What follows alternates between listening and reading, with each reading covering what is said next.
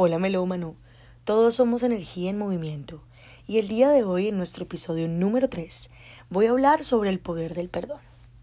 ¿Cómo perdonarse a uno mismo? El perdón.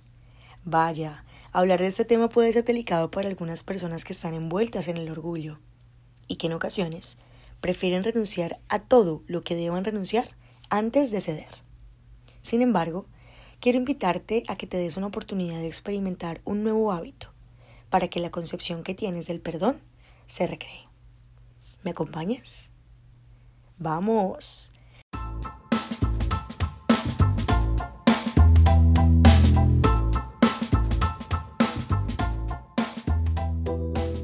El orgullo nos aleja del amor.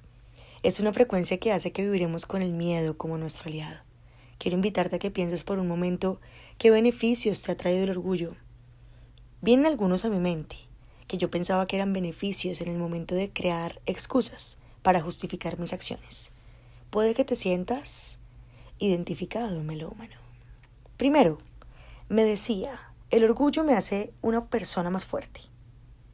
Hace que mi carácter se pula y se blinde. Dos, me decía, el orgullo hace que las personas me respeten, se dan cuenta cuáles son mis límites y por tanto no se atreven a sobrepasarlos.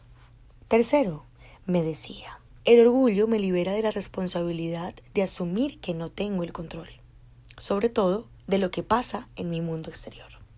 Podría nombrarte algunas adicionales, que ahora hacen parte del pasado porque créeme, he estado allí sintiendo que el orgullo era mi aliado, defendiendo a capa y espada que sin él no podría vivir y que hacía parte de mi personalidad, de algo que no podía cambiar. Sin embargo, cuando identifiqué de manera consciente qué beneficios reales me había traído el orgullo, encontré el poder del perdón, para reinventar esas creencias que yo había hecho parte profunda y permanente de mi cotidianidad y que me estaban alejando de mi verdadero poder.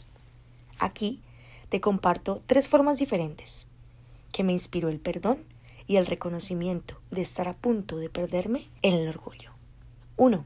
Sí, Puede que te sientas más fuerte en la superficie, pero dentro de ti reconoces en tus momentos de silencio todo lo que has alejado de tu vida, por no darle la espalda al orgullo.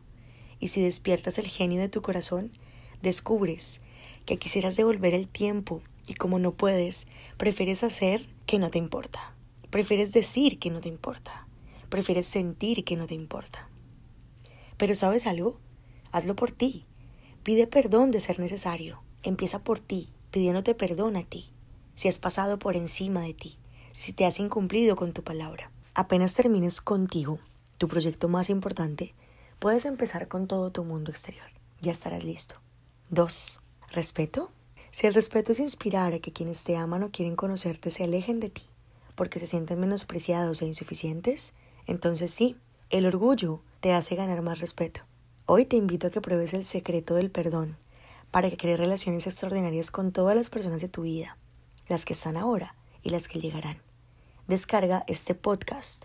Te apoyará a cerrar ciclos si acaso no te sientes listo aún para soltar y empezar a volar. 3. ¿No te parece que mm, querer tener el control te llena de mucha responsabilidad?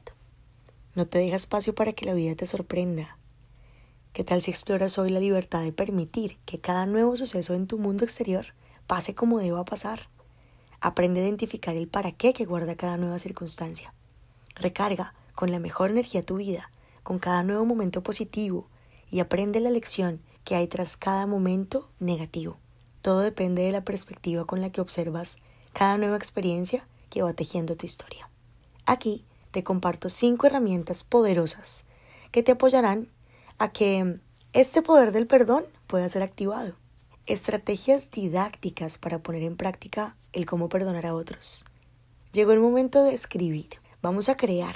Y quiero que te sumes a este reto.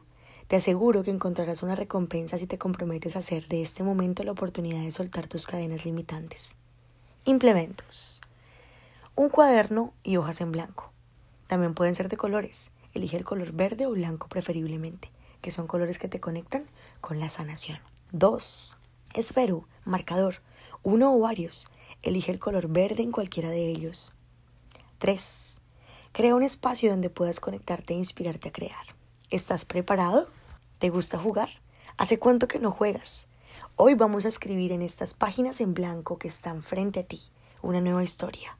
Una nueva historia donde dejes atrás todo lo que debo dejar atrás. Donde te hagas responsable y dejes de culpar. Haz del perdón una llave hacia la libertad. Para empezar este ejercicio, te invito a escribir en esas hojas que tienes frente a ti. En este momento una nueva historia. Empieza desde cero. Elige tu lugar de nacimiento. Puede ser el mismo donde naciste de verdad, pero trata de imaginarte naciendo en una nueva cultura. ¿Cuál cultura te llama la atención? Crea toda una realidad acorde a lo que siempre has querido vivir. Y escribe un cuento, una historia, un cómic, una novela, una carta, lo que quieras. En este momento, este espacio representa el legado que quieres dejar en el mundo. Inspírate. Toma el tiempo que necesites. Puedes dibujar. Puedes hacer un libro ilustrado. Construir una narración que cuando leas puedas imaginar cada uno de los escenarios y los personajes que te acompañan, con cada persona, circunstancia, experiencia que en tu pasado te ancla a emociones de baja vibración que vienen desde el miedo. Reemplaza esos personajes y circunstancias creando una nueva historia con cada uno. Pide perdón de manera simbólica y a través del poder de tu palabra escrita Haz de esa nueva historia que te estás contando tu presente.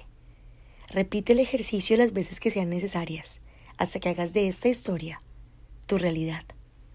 Tu salida cuando las cadenas quieran volver a invadirte. ¿Quién crea esas cadenas? Tú. Haz del arte tu aliada. Está allí para que no te quedes atado a todo lo que ya no puedes cambiar. Haz de tu momento presente todo lo que esté en tus manos para crear la realidad que elijas. No creo que en esta nueva realidad que estás creando quieras cadenas y rejas. ¿O sí? Melu, la llave maestra, eres tú.